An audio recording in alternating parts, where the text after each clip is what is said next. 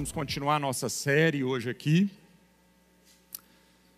Série novo, como nós temos pedido para Deus, para Deus nos ensinar uma nova maneira de viver, nos ensinar a sermos um novo homem e uma nova mulher.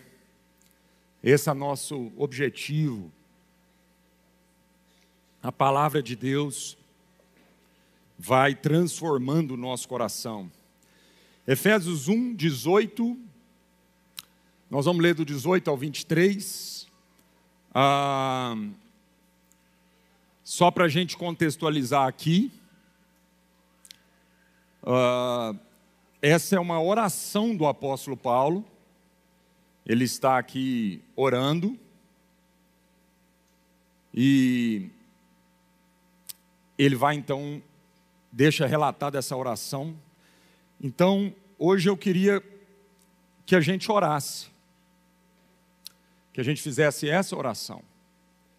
E então toda a pregação vai ser para alimentar a nossa fé, vai ser para nos ensinar como orar. A gente tem que aprender a orar. É lógico que a oração não é uma formalidade, ela tem que ser algo espontâneo e informal do nosso coração, é uma conversa com Deus. Mas isso não quer dizer que a gente não precise aprender a orar. Aliás, os discípulos falaram que eles não sabiam orar como convinha. E eles pediram para que Jesus os ensinasse a orar. Então nós temos que aprender a orar. E aprender a orar é orar a palavra de Deus. É você ter a palavra de Deus no coração e na mente, e a palavra de Deus vai dirigindo a sua oração. Orar em nome de Jesus é orar a palavra de Deus, porque Jesus é a palavra. Então, quando a Bíblia diz assim, tudo que vocês pedirem em meu nome, quando Jesus diz assim, tudo que vocês pedirem em meu nome, eu vou atender. E aí tem gente que acha que isso é um mantra, é só simplesmente repetir o nome de Jesus várias vezes, e aí isso vai se transformando, deixando de ser uma oração, vai passando a ser uma reza. A reza é uma vã repetição, achando que há poder nas vãs repetições. Não tem poder na vã repetição. O próprio Jesus, quando os discípulos perguntaram para ele assim: ensina-nos a orar, quando ele foi ensinar a oração do Pai Nosso, não era uma, uma reza. A oração do Pai Nosso não é algo para que simplesmente a gente repita aquilo ali, sem ter a consciência do que cada palavra daquilo significa. A oração do Pai Nosso é uma oração, é um ensinamento de Jesus sobre a oração. E a gente então é balizado por aquele ensinamento, mas não significa que a gente tem que ficar toda hora repetindo aqui. Podemos repetir? Podemos, não tem pecado necessariamente nisso. Mas não vai adiantar nada se isso for uma vã repetição. E na próprio ensino de Jesus ele diz: não useis de vãs repetições. Não achem que porque vocês vão repetir, repetir, repetir, Deus vai ouvir, porque simplesmente é uma palavra mágica. E a gente põe em nome de Jesus. Não, se esse em nome de Jesus ao final da oração não é, for uma assinatura de Jesus na oração, que é isso que significa orar em nome de Jesus. Orar em nome de Jesus significa que Jesus vai assinar aquela oração. Ixa! Aí nós vamos prestar atenção no que nós estamos pedindo em nome de Jesus. Está vendo? Pedir em nome de Jesus significa que tudo que você está falando em oração com o Pai, no final, você entrega essa oração para Jesus e ele assina, ele diz: assim seja, pá. Então nós temos que conhecer o coração de Jesus. Nós temos que conhecer a palavra de Deus para orar a palavra de Deus. Aí sim aí você pode ter certeza de que essa oração vai ser atendida. Amém? Então, Paulo está orando aqui E eu vou ler um versículo antes do que está aqui, do 18. Para que o Deus de nosso Senhor, ele fala assim no 16: Não cesso de dar graças por vós, fazendo menção de vós nas minhas orações. Para que o Deus de nosso Senhor Jesus Cristo, o Pai da glória, vos conceda espírito de sabedoria e de revelação no pleno conhecimento dele. Ele começa a oração clamando para que o Espírito Santo seja derramado sobre o não crente. Não, essa oração é para a igreja. É outra coisa importante. É uma oração para a igreja. Paulo está orando aqui para os Efésios. Dá testemunho da fé e do amor desses irmãos, logo antes. O Rildo compartilhou sobre isso aqui. Agora ele vai fazer uma oração, porque às vezes a gente pensa que esse tipo de oração que Paulo está fazendo aqui de iluminar o, o, entendimento, os olhos, é uma oração para o não crente que está lá totalmente cego. Não, ele está orando para a igreja. Então, se ele está pedindo iluminação para os olhos do coração da igreja, então quer dizer que a igreja, mesmo crendo no Senhor Jesus, ainda pode ter uma vista opaca. Então, se Paulo está orando por nós, para a igreja, essa é uma oração que deve ser constante na nossa vida. Não é só porque eu conheci Jesus que eu não preciso mais orar para que Deus ilumine os olhos do meu entendimento. Não. Essa é uma oração constante, ela não pode parar de ser feita. Nós temos que constantemente orar essa oração, pedindo para que o espírito de sabedoria e revelação, né, pedindo para que o Pai da glória nos conceda um espírito de sabedoria e de revelação, no pleno conhecimento dele. Então é o conhecimento de Deus que vai iluminar os olhos do nosso coração, do nosso entendimento.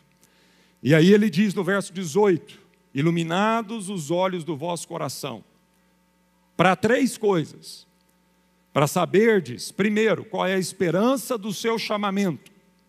Segundo, qual a riqueza da glória da sua herança nos santos. Terceiro, qual a suprema grandeza do seu poder para com os que cremos? Segundo, a eficácia, não nossa, mas da força do poder de Deus. E aí ele dá um exemplo da eficácia desse poder na vida de Jesus, um exemplo supra-sumo, o maior de todos os exemplos do poder o qual exerceu ele em Cristo, ressuscitando-o dentre os mortos e fazendo-o sentar à sua direita nos lugares celestiais, acima de todo principado e potestade, poder e domínio, e de todo nome que se possa referir, não só no presente século, mas também no vidouro. E pôs todas as coisas debaixo dos pés, e para ser o cabeça sobre todas as coisas, o deu à igreja, o qual é o seu corpo a plenitude daquele que a tudo enche em todas as coisas. Você já tinha parado para tentar nesse finalzinho aqui, a igreja, o corpo de Cristo, a plenitude daquele que a tudo enche em todas as coisas. Ei, que privilégio! É, somos nós, a igreja. Olha que, que honra, que privilégio a igreja. Primeira coisa que Paulo está pedindo então é para que os olhos sejam iluminados, e não os olhos do intelecto, do raciocínio, da lógica humana, não, mas ele diz os olhos do vosso coração.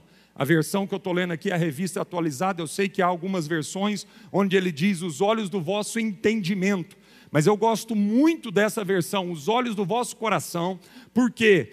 porque o coração para o judeu, o coração né, para o povo de Deus daquela época significava o âmago do ser de uma pessoa. Lógico que eles não estavam se referindo ao coração biológico, fisiológico, né, ao órgão lá é, anatômico meu, coração. Não.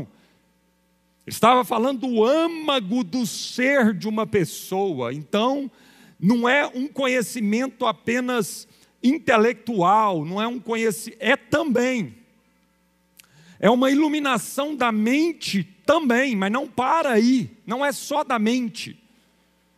Tem um homem de Deus que eu não sei agora se é o Stott ou se é o, o Russell Shedd, né? Que dizia o seguinte: que o Evangelho, a palavra de Deus, precisa iluminar a nossa mente, mas ela precisa aquecer o nosso coração. Então, Paulo está dizendo, orando para que os olhos do coração da igreja, seu e meu, sejam iluminados. Então, Paulo está dizendo o seguinte: para o pleno conhecimento de Deus, não basta apenas uma, um conhecimento intelectual, uma leitura né, é, intelectual da Bíblia, não. Tem que ser de todo o coração, com todo o nosso ser todas as emoções, todo o nosso físico, cada célula do nosso corpo, o âmago do nosso ser, o nosso espírito. Não são só as emoções, o intelecto, o raciocínio, mas é a raiz de tudo, é o âmago de quem nós somos, o nosso coração, nosso espírito, ser iluminado para conhecer a Deus. E Paulo escrevendo aos Coríntios, diz que esse conhecimento de Deus só é possível pelo Espírito Santo. Portanto, ele não depende da capacidade intelectual humana. Por isso, a Cineide, analfabeta, né, não teve oportunidade lá, não sabe ler, ela pode conhecer a Deus. Porque não depende simplesmente do cognitivo, do intelecto, mas depende o que? Do Espírito Santo.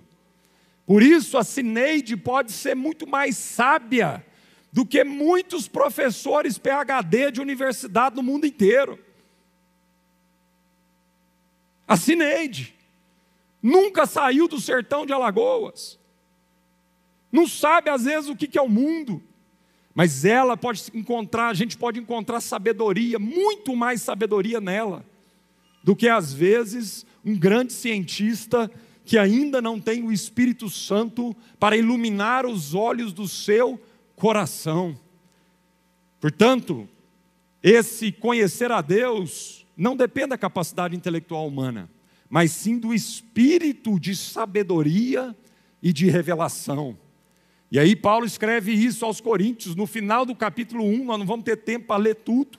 Você pode ler lá, no final do capítulo 1 de 1 Coríntios, 1 Coríntios e também no capítulo 2, aqui nós vamos ler a partir do verso 6.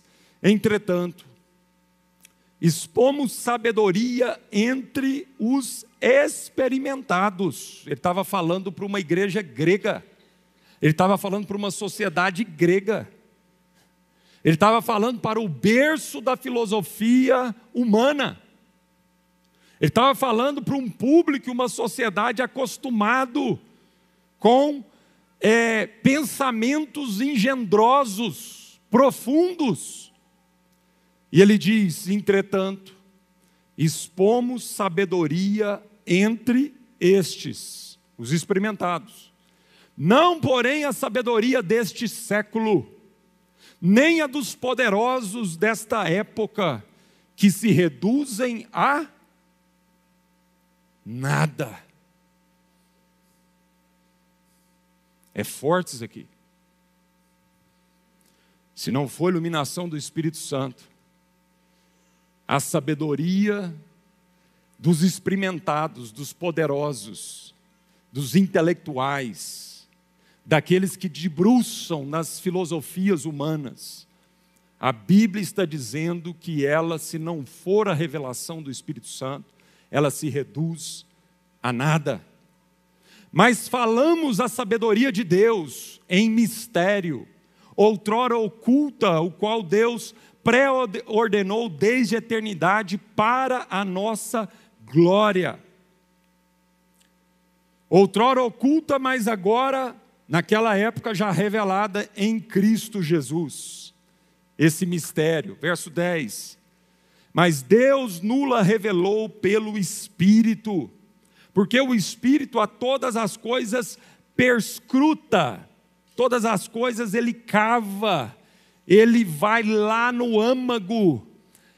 Paulo escrevendo, ou muito provavelmente Paulo, o escritor de Hebreus, no capítulo 4, versículo é, é, 12, se não me engano, diz que a palavra de Deus é como um bisturi, afiadíssimo na mão de um cirurgião, e esse bisturi é capaz de discernir aquilo que é junta de medula, mas vai além. Vai além do físico, vai além do emocional, ele é capaz de discernir alma de espírito. E capaz de revelar os intentos mais profundos do coração humano. Essa é a sabedoria de Deus, esse é o poder da palavra de Deus. Só a palavra de Deus tem esse poder de separar o que é alma de espírito. Só a palavra de Deus tem esse poder de ir além do intelecto, ir num campo onde o raciocínio, a lógica humana e a capacidade humana não alcançam, de tanta profundidade. A palavra de Deus, porque o Espírito a todas as coisas perscruta. Todas as coisas perscruta, até mesmo as profundezas de Deus. Verso 14: Ora, o homem natural não aceita as coisas do Espírito de Deus, porque lhes são loucura, e não pode entendê-las. O homem natural não pode entender as coisas de Deus. Ponha isso na sua cabeça. O homem natural, ou seja, a partir da carne, da sua lógica, da sua inteligência, a Bíblia diz que a inteligência deste mundo é animal, demoníaca e terrena, é uma inteligência instintiva, é uma inteligência só daquilo que é óbvio, não se consegue discernir o que é invisível, não, e muitas vezes nem o óbvio. É animal, é demoníaca, é terrena. O homem natural não aceita as coisas do Espírito de Deus porque eles são loucuras e não pode entendê-las porque elas se discernem espiritualmente. Verso 15: Porém, o homem espiritual julga todas as coisas, mas ele mesmo não é julgado por ninguém. Pois quem conheceu a mente do Senhor que o possa instruir? Nós, porém, temos a mente de Cristo. A igreja, um filho de Deus, a Cineide, tem a mente de Cristo. E Efésios capítulo 4, verso 17 e 18. Isto, portanto, digo, e no Senhor testifico, que não mais andeis como também andam os gentios, na vaidade dos seus próprios pensamentos, obscurecidos de entendimento, alheios à vida de Deus, por causa da ignorância em que vivem, pela dureza do seu coração. Então, Paulo está dizendo: não caminhe, não andem, não viva como as pessoas que não conhecem a Deus, por mais que são filosofias que aparentemente têm um, um quê de sabedoria, mas é uma sabedoria humana. Então não andem por essas coisas, é preciso que haja uma iluminação do entendimento para que agora sim a gente use todas as nossas faculdades, inclusive a filosofia, com as lentes da palavra de Deus. Não há pecado em ser filósofo. Não há pecado em pensar. Não há pecado em usar as nossas faculdades mentais e a nossa inteligência que Deus nos deu. Mas se isso não for usado a partir da ótica, da iluminação, do prisma, do espírito de sabedoria e revelação, isso é nada, é o que a Bíblia está dizendo. Amém, irmãos? Então nós precisamos de filósofos cristãos, gente que vai fazer perguntas, gente que foi dotado por Deus com dons de fazer perguntas profundas, de reflexões profundas à luz da palavra de Deus. A Bíblia diz que o sistema desse mundo ficou cego pelas suas próprias vaidades são obscurecidos de entendimento, são vivem uma vida alheia à vida de Deus por conta da ignorância e a dureza do seu coração. E aí Paulo então nessa oração pede para iluminar os olhos do nosso entendimento, e essa vai ser a nossa oração hoje. E ele então diz três coisas. Primeiro, para saberdes qual é a esperança do seu chamamento. Essa palavra chamamento, chamada, a gente usa tanto na igreja, né? Propósito. Qual é o propósito de Deus, o chamado de Deus, o chamamento de Deus para a minha vida? Então, qual é, que chamamento é esse que Paulo está orando aqui? Esse chamamento, amado, é aquele chamamento que ele diz lá em Romanos capítulo 8.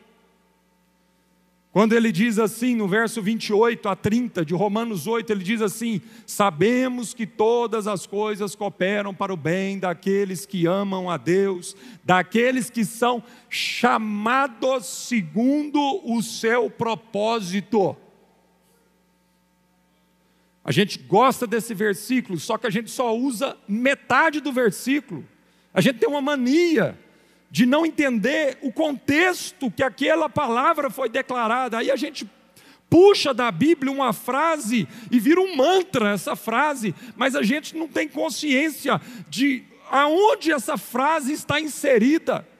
Então eu amo dizer: todas as coisas cooperam para o bem é só todas as coisas não cooperam para todo mundo, não, irmão. É todas as coisas cooperam para o bem daqueles que amam a Deus. E não para por aí, não. É daqueles que amam a Deus e daqueles que são chamados segundo o propósito de Deus. Então não é todas as coisas cooperam para todo mundo, não. Tem uma especificação da Bíblia aqui. Todas as coisas cooperam para o bem do que ama a Deus. Se você não ama a Deus, todas as coisas não vão cooperar na sua vida. Mas se você ama a Deus e você caminha segundo o chamado daquele que tem um propósito para a sua vida, então com toda certeza, toda certeza, você pode orar, isso pode ser parte da sua oração. Na hora que a tribulação vier, na hora que a dificuldade vier, você vai orar. Está vendo como eu falei que a, a, palavra de Deus tem que dirigir a nossa oração? Então você pode orar, Deus, diante dessa tribulação, há alguma coisa que o Senhor quer me ensinar que eu não estou conseguindo enxergar com isso, porque às vezes, amado, muitas vezes, Deus permite uma tribulação na nossa vida para a gente acordar para algumas coisas.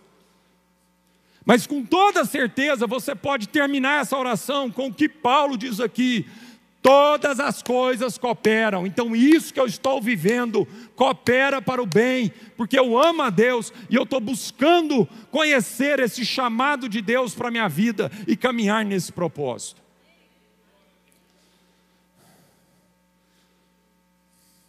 Podemos orar isso, podemos pregar, falar isso lembrar a nossa alma no meio da tribulação, porque são essas palavras, são esses portos seguros que nós, no meio de uma tempestade, temos que lançar a âncora da nossa alma e ali prender a nossa vida. O pau pode comer na superfície, mas há uma âncora firmada numa rocha inabalável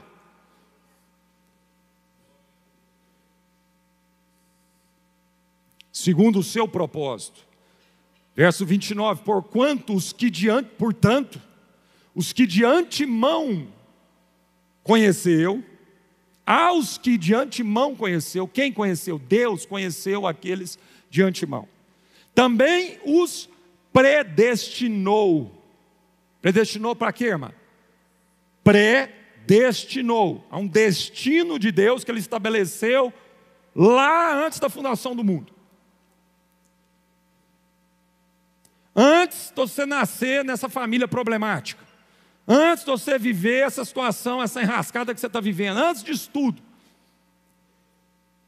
aos que de antemão conheceu, também os predestinou para serem conformes à imagem de seu filho, a fim de que ele seja o primeiro entre muitos irmãos, a fim de que Jesus modele ele seja o precursor, o primeiro, ele abra caminho, ele seja aquele que vai nos ensinar.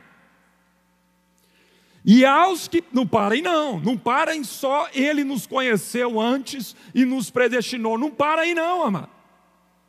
Aos que predestinou, a esses também chamou. Deus, eu oro para que o espírito de revelação e de sabedoria, no pleno conhecimento de Deus, ilumine os olhos do nosso coração, a fim de que a gente conheça a esperança desse chamado. A esperança de um chamado de Deus. há um chamamento de Deus para a vida de todo cristão. E é isso que gera esperança no nosso coração. E aos que chamou, não para aí não, a esses também justificou, apesar do nosso pecado. E aos que justificou, a esse também glorificou. Oh, amado. As quatro primeiras coisas já aconteceram na vida de um crente hoje, agora. Se você é um crente em Jesus, se você entregou sua vida a Jesus, crê no Senhor Jesus como o único Senhor e Salvador da sua vida, essas quatro primeiras coisas já aconteceram. Ele te conhece, ele te predestinou, ele te chamou e ele te justificou. Falta uma coisa, mas ele já fez as quatro. Para quem já fez as quatro primeiras, você acha que não vai fazer a última? E qual que é a última? Ele nos glorificou. Na verdade, não falta. O, o, o, o verbo aqui está no passado. Não é verdade, Alistair? O verbo está no passado. Não falta nem o glorificar. No tempo que a gente vive, ainda está faltando. Mas Deus é atemporal, Ele é eterno ele é antes do tempo e fora do tempo. Então nós temos a certeza de que todas essas coisas já aconteceram. Esse chamado de Deus é eficaz na vida de todos os eleitos e por isso mesmo traz esperança. Precisamos da certeza da eficácia do chamado de Deus em nossa vida. Por isso Paulo está orando para a igreja Deus começou uma boa obra na nossa vida e a palavra de Deus diz que Ele vai concluí-la em nós. Nem que para isso Ele tenha que passar um anzol em nosso nariz e nos conduzir exatamente ao homem perfeito, Cristo. Essa certeza é a base de nossa paz. Essa certeza é a base de nossa paz. Por isso Jesus diz: eu entrego para vocês uma paz que o mundo não pode dar a vocês. Só eu posso dar a paz para a vida de vocês. E quando o, o, o judeu está falando de paz, ele não está falando só de ausência de conflito, ele está falando num estado de plenitude de vida, de sucesso de vida. Então, quando a Bíblia fala da paz de Cristo, a graça e a paz de Cristo, a Bíblia está falando de uma vida de sucesso, segundo aquilo que Deus concebe como sucesso e não aquilo que a sabedoria louca desse mundo diz para nós que é sucesso. Essa certeza é a base de nossa paz e nos impulsiona poderosamente para cumprirmos o chamado de Deus. Nossa esperança não está ancorada na eficácia de nossos planos ideais e de nossa capacidade, mas sim na eficácia do chamamento de Deus.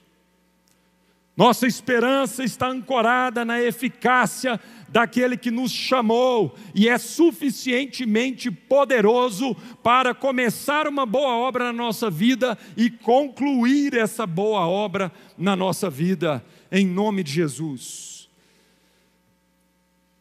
Deus é quem opera tanto o querer quanto o realizar. Essa, esse versículo eu preguei lá no escritório na minha casa quando meu menino era pequeno e ele não queria estudar. Eu falei, meu filho, tem dois estágios na nossa vida. O primeiro é que a gente nem quer. Nem querer Deus a gente quer, nem querer estudar, nem querer trabalhar, nem querer casar, a gente não quer amar, a gente não quer repartir, a gente não quer nada. A gente só quer para nós, a gente só quer comer, a gente só quer ter prazer, a gente só quer. É isso que a nossa carne quer. Aí tem esse versículo. Deus opera o querer. Se não fosse Deus, eu nunca ia querer Deus, porque é Ele que opera o querer na minha vida. Eu falava, meu filho, meu filho, você não quer estudar, mas Deus pode operar o querer na sua vida. E aí você já vai dar um grande passo. Pelo menos agora, pai, eu quero estudar, já é um grande passo. Mas aí tem um outro problema. Porque às vezes eu quero, mas eu não dou conta, não sou capaz. É o que Paulo falava. Eu luto contra isso na minha vida, Romanos 7. Porque o que eu quero fazer, eu acabo não fazendo. E o que eu não quero fazer, eu acabo fazendo. Mas graças a Deus que depois do Romanos 7 tem o Romanos 8. Amém? Ele não para no 7.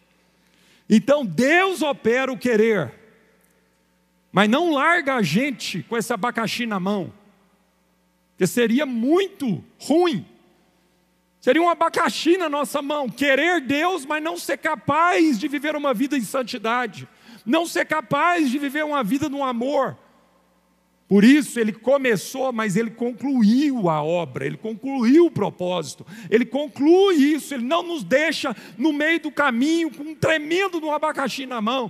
Ele opera o querer e também opera o realizar de todas as coisas. Portanto, irmão, para de dar desculpa de que você não consegue viver uma vida sem pecar. Você pode dizer da maldade do seu coração, mas não põe Deus no meio dessa história. Porque a palavra de Deus diz que Ele não vai permitir que nenhum dos seus filhos seja tentado acima daquilo que nós possamos, podemos suportar. Sai desse lugar de vitimismo. Ah, pastor, eu não dou conta, é mais forte do que eu.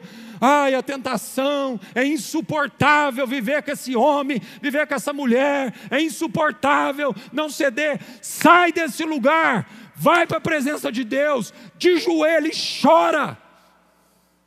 Porque ele começou alguma boa obra na sua vida, ele vai concluir. Ele opera o querer e ele opera o realizar. Nós não damos conta. Mas o Senhor em nós dá conta. Por isso nós temos que ter os olhos iluminados para enxergar a esperança do nosso chamamento. Por isso Jesus diz para Pedro: Vem, vem, Pedro, ao chamamento, vem, Pedro. E Pedro foi e caminhou sobre as águas. Oh, meu irmão, se há um chamado de Jesus para você, pode ser em cima de água, em cima de fogo, em cima de prego, pode ser no vácuo, pode ser em cima de vento, você vai. Se há um chamado de Deus para a sua vida, vai. Se há um chamado de Deus para a sua vida, largar esse trabalho, largar esse emprego, mudar de cidade, ir para o sertão, vai, pelo amor de Deus.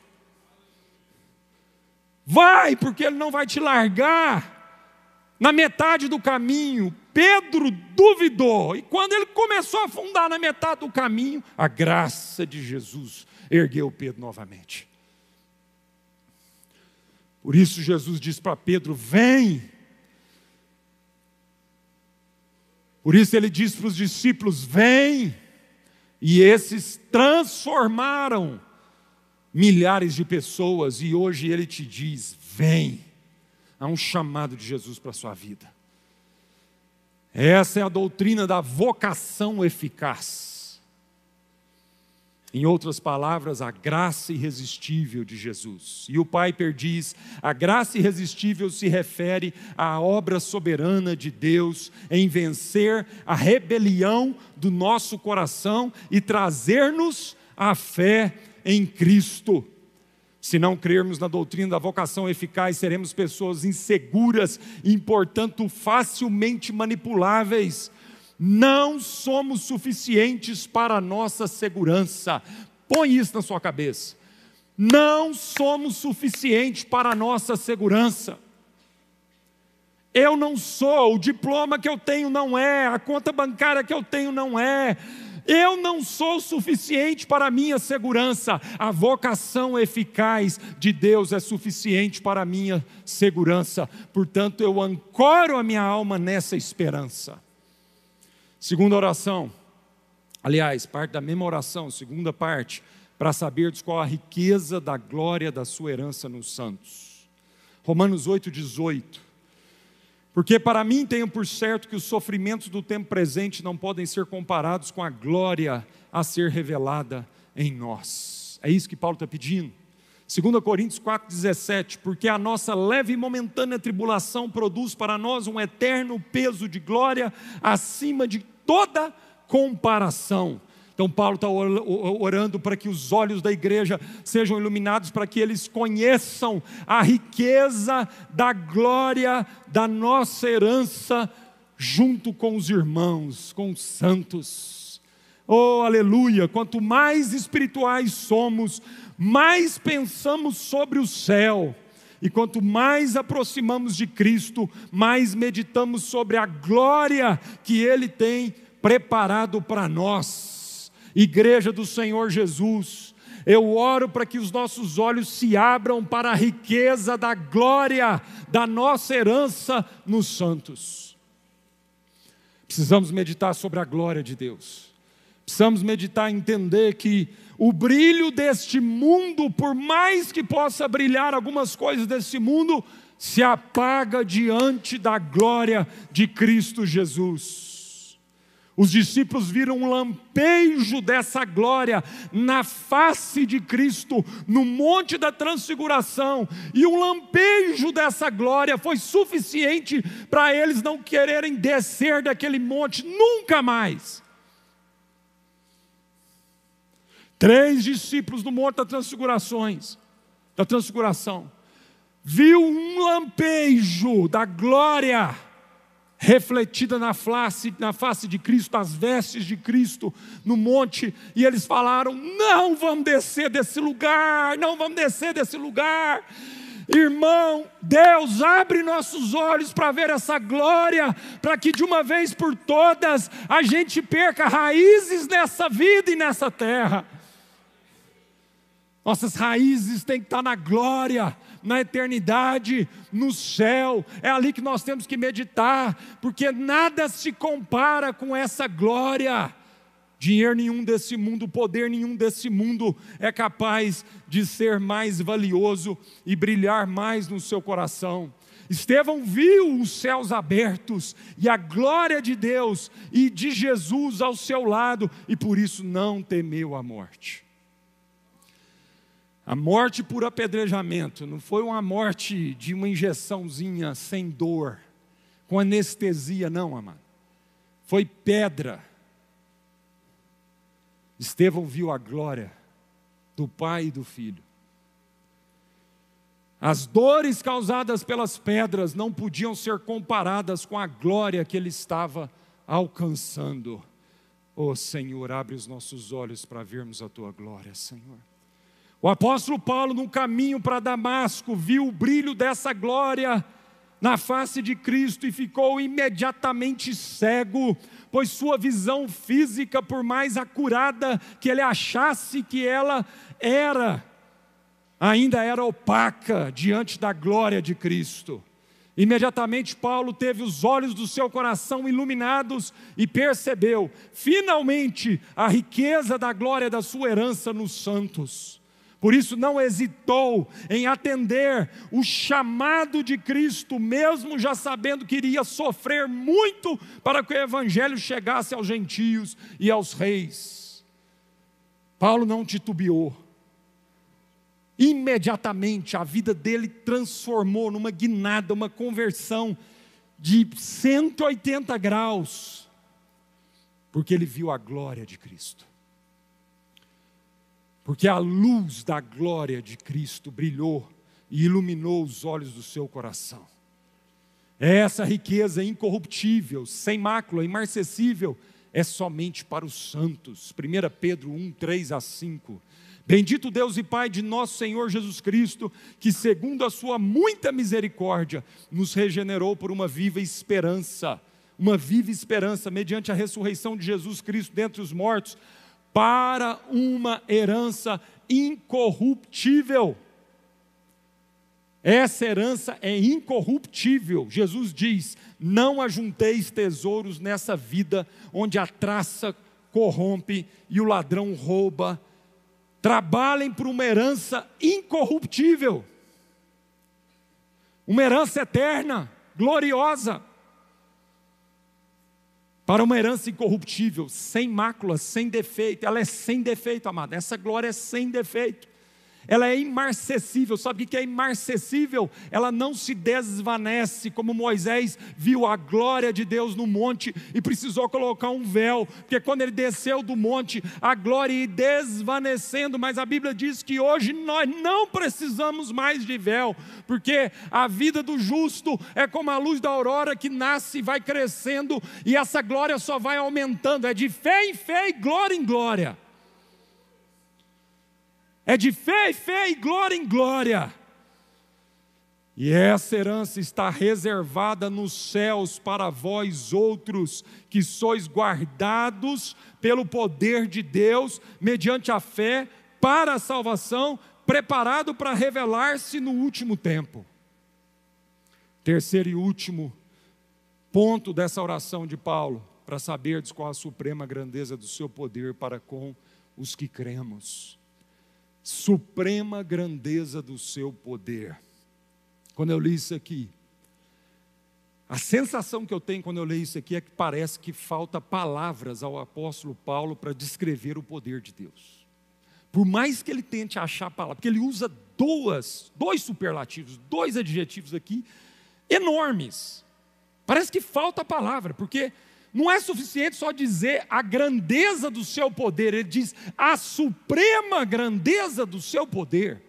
Ou seja, a maior grandeza, não há maior grandeza do que o poder de Deus. Então ele usa esses dois superlativos, pois apenas grandeza não seria suficiente, por isso ele diz que não é apenas uma grandeza, mas é uma suprema grandeza. Para revelar esse poder, Paulo poderia ter usado a criação. Ele poderia ter usado o exemplo da criação. Puxa vida, que é um exemplo de um poder, haja luz. E foi tudo sendo criado. Ele não usou a criação como exemplo.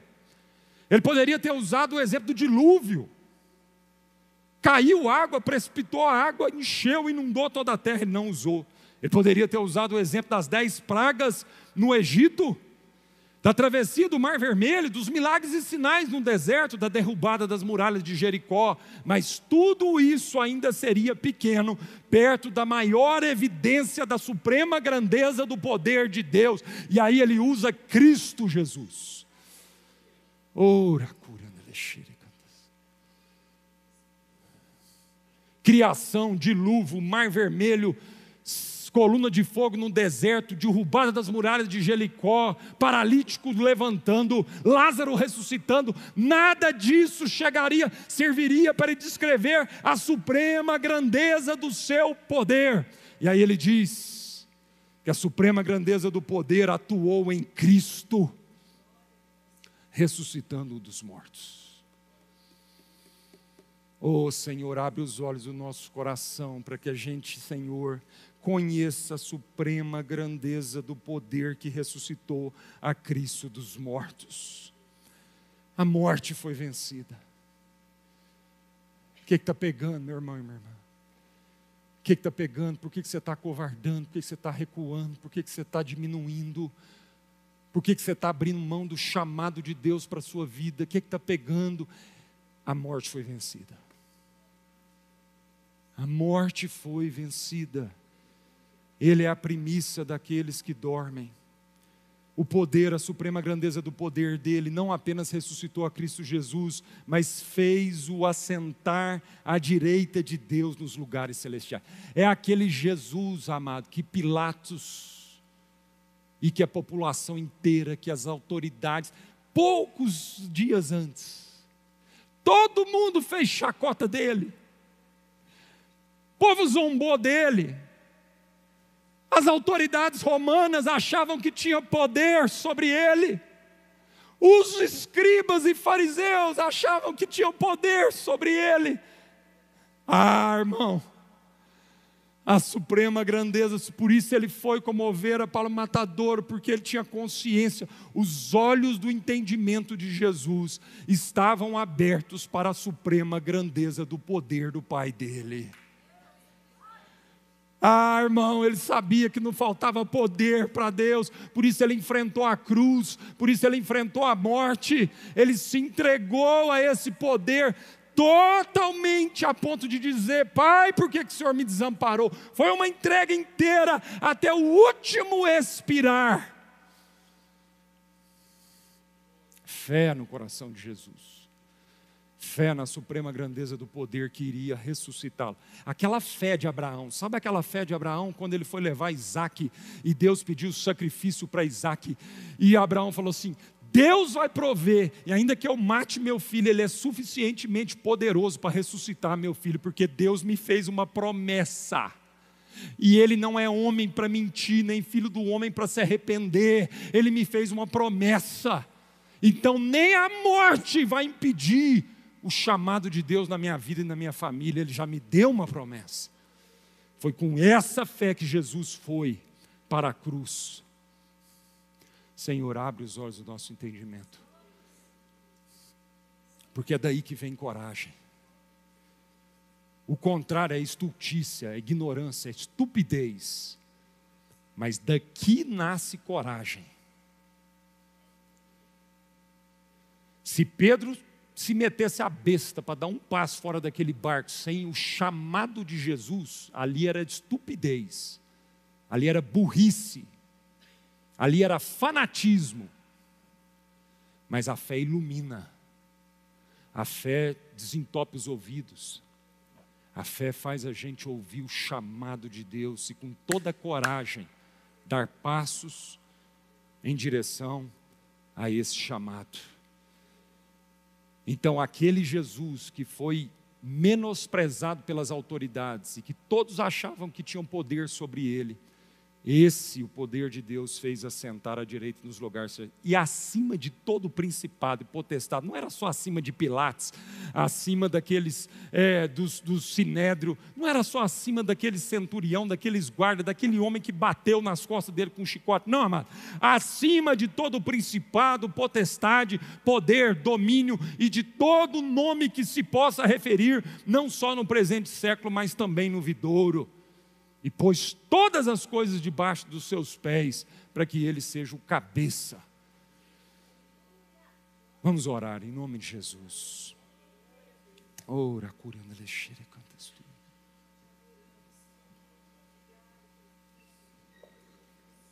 Ora, curando lexere, canta Oh, Espírito de revelação e de sabedoria. Espírito de revelação e de sabedoria. Nós te clamamos agora, Espírito Santo de Deus, ilumina os olhos do nosso coração. Ilumina os olhos do nosso coração, Senhor. Nós fazemos essa oração de todo o nosso coração hoje, Senhor, de todo o nosso coração. Ó Deus, para que a gente seja renovado na esperança do nosso coração, a esperança, a esperança, a esperança. Oh Senhor, nós podemos estar vivendo dias tão difíceis como nós estamos vivendo dias muito difíceis, Senhor. Mas Espírito Santo, que a gente enxergue a esperança do nosso chamamento, Senhor, com os olhos da fé. Faz-nos enxergar a esperança do nosso chamado. O Senhor nos chamou, o Senhor começou uma boa obra na nossa vida. O Senhor está operando em nós, por mais que a gente não consiga entender todas as coisas, por mais que a gente não consiga ver todas as coisas, dar-nos olhos para enxergar além daquilo que é o visível, o óbvio. Como o servo de Eliseu viu os anjos, as milícias celestiais, empunhados com as suas armas espirituais, para lutar contra os inimigos, Senhor. Oh Senhor, as nossas armas não são carnais, mas são poderosas em Cristo Jesus para destruir fortalezas e toda altivez, sofisma e toda altivez que se levanta contra o conhecimento de Cristo Jesus. Espírito Santo, ilumina o nosso coração para que a gente conheça, Senhor, a riqueza da glória da nossa herança nos santos e para que a gente seja manso, Pai para que a gente tenha certeza de que ninguém vai roubar essa riqueza, de que, ó Pai, o nosso lugar na mesa está garantido pelo sangue do Cordeiro. E ninguém vai roubar esse lugar à mesa, e há um banquete, há uma riqueza, e ainda que a gente passe por um vale de sombra da morte, Há um banquete, há uma mesa na presença dos nossos inimigos, Senhor. Que a gente veja a riqueza da glória da nossa herança nos céus. E por fim, Senhor, ilumina os olhos do nosso entendimento para conhecermos e descansarmos na suprema grandeza do Seu poder que opera em nós, através de Cristo Jesus. O poder que venceu a morte, o poder que ressuscitou a Cristo e o levantou, ele que desceu aos lugares mais baixos da terra e que foi humilhado de uma forma como nenhum outro ser humano foi humilhado na face da terra, Senhor. O Senhor o exaltou acima de todo governo, de todo domínio, de todo império, de todo principado, de toda potestade. E a esse Jesus nós adoramos. Nós adoramos e confiamos e descansamos nesse poder que exaltou a Jesus, que fez justiça. O poder, Senhor, que fez justiça, portanto, a gente não precisa viver uma vida na ansiedade de querer fazer justiça para nós, não. O teu poder fez justiça em Cristo Jesus. E Ele vai fazer justiça na nossa vida, Senhor, em nome de Jesus. Ilumina, Pai, os olhos do nosso entendimento. Ilumina os olhos do nosso coração.